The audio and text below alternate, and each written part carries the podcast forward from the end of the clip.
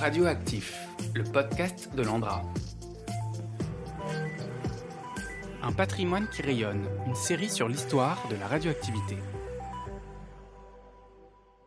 Dans cet épisode, je me retrouve au Louvre et plus précisément dans les locaux du Centre de recherche et de restauration des musées de France, où se trouve dissimulée aux yeux du public une machine impressionnante, l'accélérateur Grand Louvre d'analyse élémentaire, ou Aglaé pour les intimes un accélérateur de particules dédié entièrement à l'étude d'objets du patrimoine.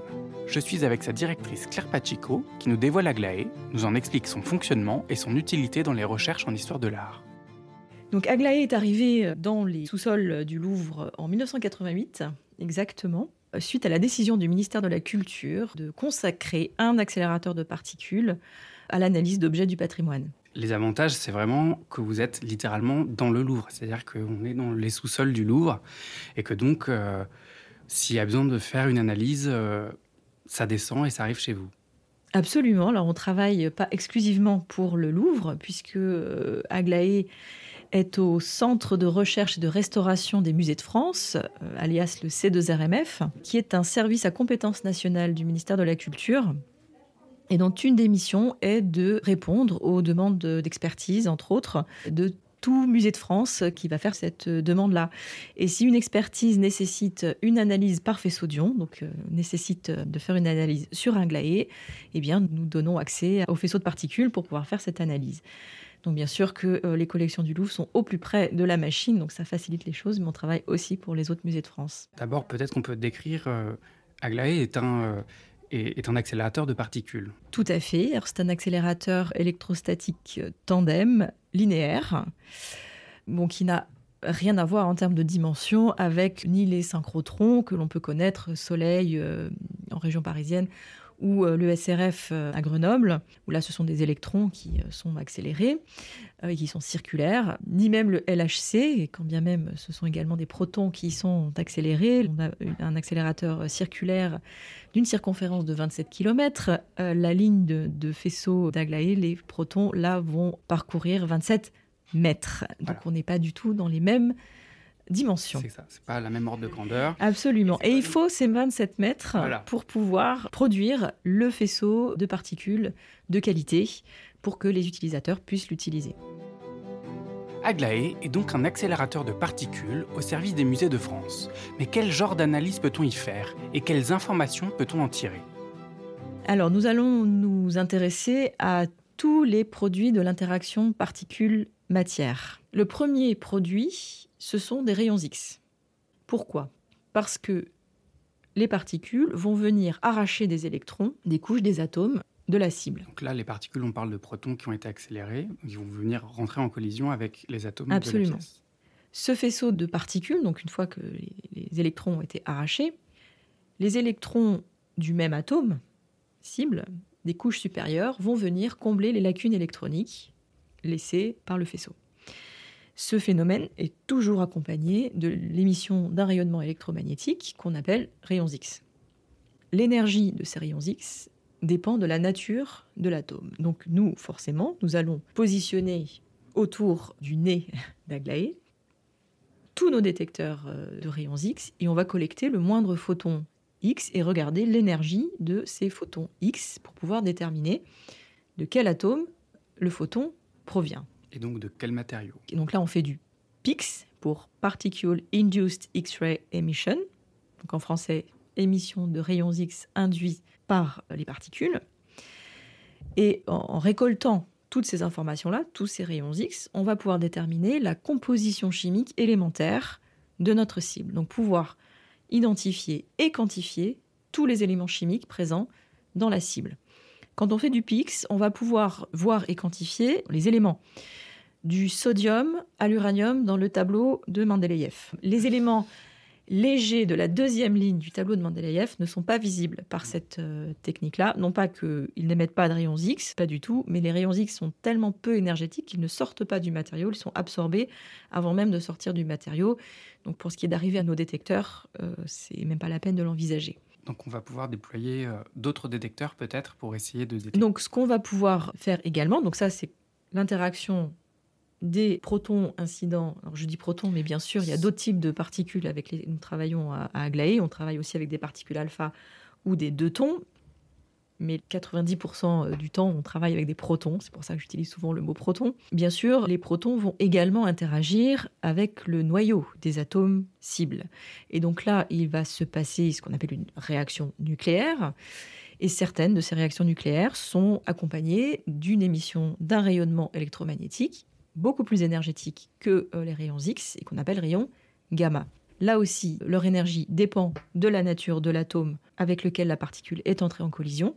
Et on va donc pouvoir, en mettant le bon détecteur, le détecteur euh, ad hoc, récolter ces rayons gamma et pouvoir identifier et quantifier les éléments présents dans la cible. Donc là, on parle de PIGE cette fois-ci, donc pour Particle Induced Gamma Ray Emission. Ces deux phénomènes, émission de rayons X, émission de rayons gamma, sont concomitants. Et donc, on va récupérer ces deux informations en même temps. Et elles sont complémentaires. Donc, en combinant PIX et PIGE, eh bien, les éléments légers, donc typiquement la deuxième ligne du tableau euh, de Mendeleïev, qui était invisible en pix, on va pouvoir accéder à ces éléments-là en pige. Parce qu'en fait, tout l'avantage du rayon gamma, vous le disiez, il est plus énergétique et donc en fait, il va plus loin avant d'être absorbé. Absolument. il arrive il est détectable. au détecteur. On a analysé la composition chimique et atomique de l'objet qu'on a mis devant euh, la machine. Et avec ces résultats, qu'est-ce qu'on peut euh, découvrir sur les objets qu'on a testés? Alors nous, nous amenons des éléments de réponse en sciences des matériaux qui s'inscrivent tout le temps dans des problématiques générales euh, beaucoup plus larges. Problématiques générales qui sont souvent soit en sciences humaines et sociales, soit en sciences de la conservation. Donc quelques exemples de problématiques récurrentes à Aglaé. En sciences humaines et sociales, la question que se posent nos, nos collègues, ça va être de mieux comprendre une civilisation, mieux comprendre euh, des interactions entre plusieurs groupes euh, humains, par exemple, et on va essayer, par le biais des objets qui nous sont parvenus, eh bien, de comprendre comment ces sociétés étaient organisées, travaillaient, comment les artisans euh, interagissaient, etc. Donc, c'est mieux connaître les groupes humains. Et les, les, éléments que nous apportons, ça va permettre de caractériser, donc soit de s'intéresser aux provenances d'objets, pour comprendre d'où vient un objet, on va comprendre comment les groupes humains se sont déplacés. Bien sûr.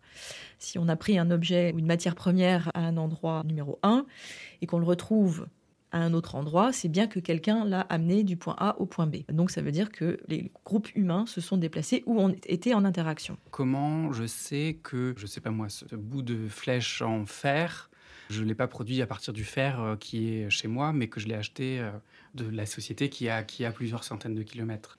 Parce que finalement, là, on a vu qu'on analysait, qu'on trouvait qu'il y avait, voilà, par exemple, il y a du fer, sur, on sait qu'il y a du fer. Mm, mm, ok. Est-ce qu'on peut aller plus loin? Alors oui, j'ai dit qu'on obtenait par PIX, enfin PIX-PIGE, la combinaison des deux, la composition chimique élémentaire. D'autres techniques sont capables de donner une composition chimique élémentaire. Les techniques euh, d'analyse par faisceau d'ion sont très sensibles et vont permettre d'obtenir, comme les autres techniques, les éléments, donc de les identifier et de les quantifier, les éléments que l'on appelle majeurs, c'est-à-dire qu'ils sont présents dans l'objet euh, de l'ordre de quelques dizaines de pourcents. Également les éléments mineurs, donc qui là sont présents autour du pourcent. Et là s'arrêtent d'autres techniques.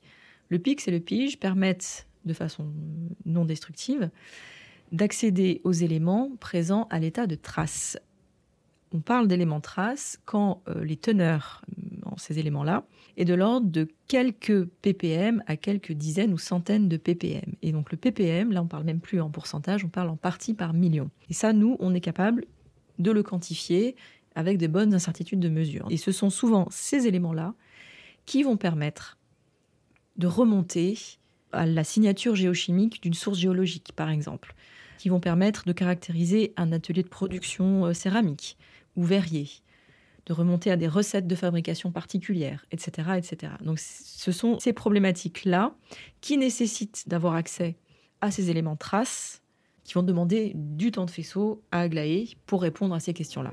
PIX, PIGE, ces techniques permettent une analyse extrêmement fine des objets archéologiques qui sont placés devant les détecteurs d'Aglaé. Mais comment ces résultats aident-ils les chercheurs et chercheuses pour répondre à des questions concrètes sur l'histoire de l'humanité? Claire nous l'explique au travers d'un exemple.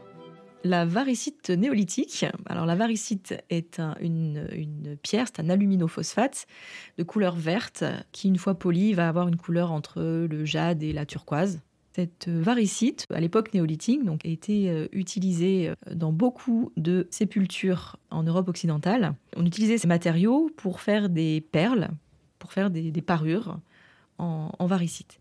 Les archéologues se sont euh, bien évidemment rendus compte assez rapidement qu'il y avait une fonction sociale de ces colliers-là. Donc plus le défunt avait un rang social élevé, plus il y avait de rangs de perles, et les perles étaient euh, grosses et les pendeloques euh, imposantes. Mais une question subsistait, à savoir d'où vient la matière première.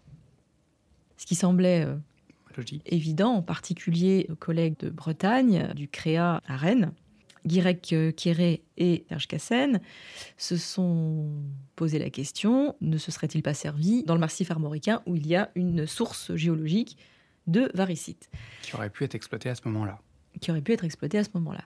Donc qu'est-ce qu'on fait? Eh ben, on, va, on compare les analyses PIX obtenues sur de la varicite archéologique et de la varicite issue de ce gisement géologique. Et il s'avère que ça n'a rien à voir, ça ne vient pas de là. Et c'est là toute la spécificité vraiment et la puissance d'Aglaé. C'est-à-dire qu'avec les autres méthodes, on n'aurait pas pu différencier. Alors on aurait pu, on aurait pu utiliser d'autres, on aurait pu utiliser d'autres méthodes, mais euh, destructives. Et on n'aurait peut-être pas pu passer toutes les perles et toutes les d'oc. Puisqu'elles y sont toutes passées.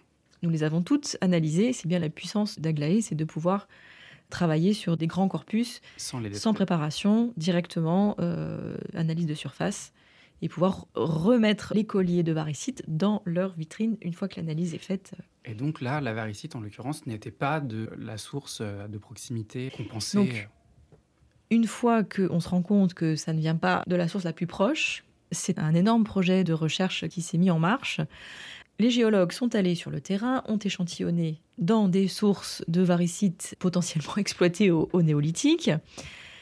Puis euh, les analyses ont été faites sur Aglaé en PIX. On établit ensuite un modèle chimiométrique, donc il s'agit de l'algorithme qui va permettre de discriminer absolument à 100% chaque source géologique. On a une espèce de fiche d'identité par source géologique qu'on va comparer au collier qu'on a. C'est ça. On va regarder l'algorithme, quels sont les éléments à regarder dans quel ordre pour permettre d'identifier clairement mhm. Chaque source géologique. Et une fois que ce modèle est bien validé et qu'en aucune façon on ne peut se tromper de source géologique, on va pouvoir pointer exactement. Bah, on va pouvoir passer tous les résultats obtenus sur chaque perle archéologique pour pouvoir attribuer une provenance à chaque perle. Et là, on se rend compte que entre 5000 et 4000 ans avant Jésus-Christ, les perles viennent essentiellement d'une source située en Espagne actuelle, dans le sud-ouest de l'Espagne actuelle. Donc ça, déjà, les archéologues sont ravis euh, de l'apprendre, de voir que les mouvements euh, humains euh, il y avait, du, commerce à grande du, commerce à grande distance et qu'il y avait des interactions euh, au néolithique sur ces distances-là. Et l'autre point intéressant, c'est qu'à 4000 ans, à partir de 4000 ans avant Jésus-Christ, on change de fournisseur, j'ai envie de dire. On change de lieu d'approvisionnement. La première source n'est pas Tari, donc ça n'est pas un, problème de manque de matières premières, absolument pas. Mais on reste en Espagne, quelques centaines de kilomètres un petit peu plus au nord mais on a changé euh, de, de, source. On a changé de source. Il s'est passé quelque chose. Ça, qu'est-ce que ça veut dire? C'est que on a, on a pu mettre en avant qu'il s'est passé un phénomène. Enfin, il y a eu un événement autour de 4000 ans avant Jésus-Christ, dont une des conséquences a été ce changement de provenance de varicite pour ces colliers euh, de sépulture. Alors qu'est-ce que c'est? Évidemment, Aglaé ne permet pas de le dire. Est-ce une guerre? Est-ce une pandémie? Tout est plausible. Mais en tout cas, il s'est passé un événement majeur dans euh, la société, dans ce contexte géochronologique bien particulier. Et la conséquence a été euh, celle-là. Donc Aglaé a permis de faire parler ces objets, ces fameux colliers euh, de varicide, pour mettre en avant un événement probablement historique majeur autour de 4000 ans avant Jésus-Christ, et dont on n'avait pas du tout idée avant de faire ces analyses. Les analyses d'Aglaé permettent de mener des enquêtes sur des objets archéologiques vieux de plusieurs milliers d'années et d'amener des précisions inédites sur les matériaux qui les composent, et ainsi de révéler de précieuses informations qui seraient complètement passées inaperçues via d'autres techniques. Tout cela de manière non destructive. Mais y a-t-il une limite aux objets que l'on peut soumettre à son faisceau? On peut mettre tout devant Aglaé? En théorie, oui. En théorie, oui. En théorie, oui. Mais Mais en routine, on analyse tout ce qui est inorganique d'une façon euh, générale, donc à savoir euh, des pierres, du verre, de la céramique, des métaux. Ça, ce sont des matériaux qu'on analyse euh, en routine. On est un petit peu plus prudent dès qu'on a de la matière organique, puisque on, on va déposer de l'énergie avec notre faisceau de particules, et que donc certains matériaux vont être plus sensibles à notre faisceau de protons. Donc la- les peintures, par exemple, ne viennent pas en routine, ne viennent pas euh, tous les jours. Pourquoi? Parce que les couches picturales sont des mélanges de pigments inorganiques dans des liants organiques. Donc on travaille avec euh, l'IAEA en particulier, l'Agence internationale de l'énergie atomique, sur les modifications euh, potentiellement induites par le faisceau dans les matériaux.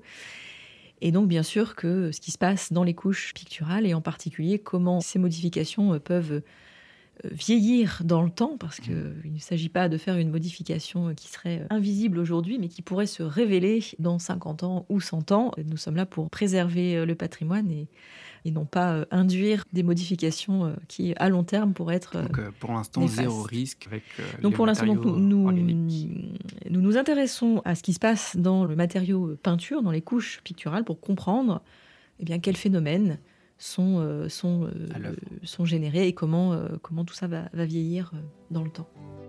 Pendant ma visite, des chercheuses étaient présentes pour effectuer des analyses sur Aglaé. J'ai pu rencontrer l'une d'elles qui nous a parlé de son travail et de ses recherches. Bonjour, euh, je suis Aurélie Chassin de Kergomo, doctorante en deuxième année à l'université Savoie-Mont-Blanc au sein du laboratoire Editem. Et euh, quel, quel est votre sujet de, de thèse? Alors, euh, le titre exact, c'est Trajectoire des matières riches en fer durant le Paléolithique supérieur, genèse, altération et utilisation. Donc, en fait, c'est pour étudier la provenance des matières colorantes qui sont rouges ou jaunes, qui ont été beaucoup utilisées pendant la préhistoire, notamment au Paléolithique supérieur, pour faire de la poudre, pour plein d'utilisations différentes qu'on ne connaît pas vraiment, à part que ça nous a laissé des blocs facettés et utilisés de matières colorantes euh, rouge ou jaune. Et donc cette couleur rouge et jaune est due euh, aux oxydes de fer, euh, soit oxydés l'hématite, soit hydroxydés euh, la goethite. Qu'est-ce qui vous amène spécifiquement à Aglaé pour faire des analyses? Alors ce qu'on cherche à trouver, c'est euh, l'origine de nos matières colorantes.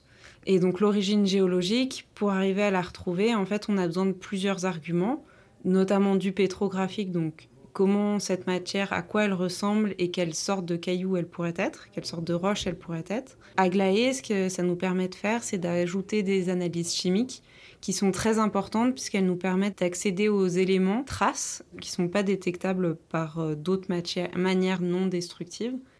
Et euh, là, on y accède à l'ordre du ppm sur des matières et sans avoir à préparer, à abraser ou à métalliser nos matières, ce qui est important pour les objets archéologiques parce que ben, ils aiment pas quand on les détruit.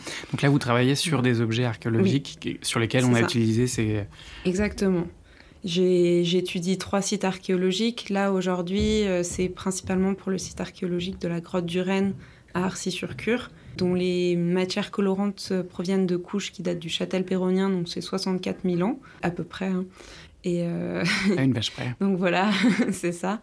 Et donc c'est principalement ces matières-là que je viens étudier aujourd'hui. Et donc j'ai ces matières archéologiques et je fais aussi des analyses sur le matériel géologique qui pourrait y ressembler pour arriver à regarder s'il y a des correspondances ou pas euh, chimiques, notamment au niveau des traces, puisque en fait c'est ce qui retrace la formation de la matière en fait de nos roches. Comment elles se sont formées, par quel processus, et ces éléments de traces Donc là, on est me vraiment, euh, vraiment sur, sur, la géologie. quoi. Voilà, c'est ça. Avec votre formation, quelle connaissance finalement vous aviez de l'outil Aglaé, de son fonctionnement avant d'arriver? Alors, avant d'arriver pour la première fois à Aglaé, parce que moi je triche, ça fait déjà trois fois que je viens à Aglaé, pas pour ma thèse. Là, c'est la première fois pour ma thèse. Donc, avant d'arriver à Aglaé, je connaissais pas du tout. D'accord. Euh, c'est vraiment pas. Le pixé, c'est pas une analyse qu'on utilise vraiment en géologie. Euh, en archéométrie, je sais qu'ils en parlent plus dans les masters, mais en géologie, en tout cas, nous, on n'en parle pas, parce que c'est pas destru... Enfin, en géologie, on s'en fout de détruire avez, globalement. À part pour les météorites et les cailloux lunaires, en général, on n'a pas, on pas de souci euh, de d'analyse destructive ou pas. Ouais, euh. En général, ça pose pas problème. Voilà qui conclut cet épisode. Aglaé est un accélérateur unique au monde, le seul à être dédié à 100% à l'étude d'objets du patrimoine. Il permet, grâce à ses différents capteurs et techniques comme le PIX ou le PIGE, de faire des analyses qu'aucune autre technique non destructive permette de faire. Merci au C2RMF d'avoir accepté ma venue sur le site d'Aglaé et merci en particulier à Claire Pacheco de m'avoir reçu.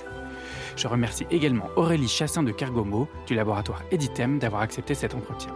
Quant à moi, je vous dis à bientôt pour un nouvel épisode.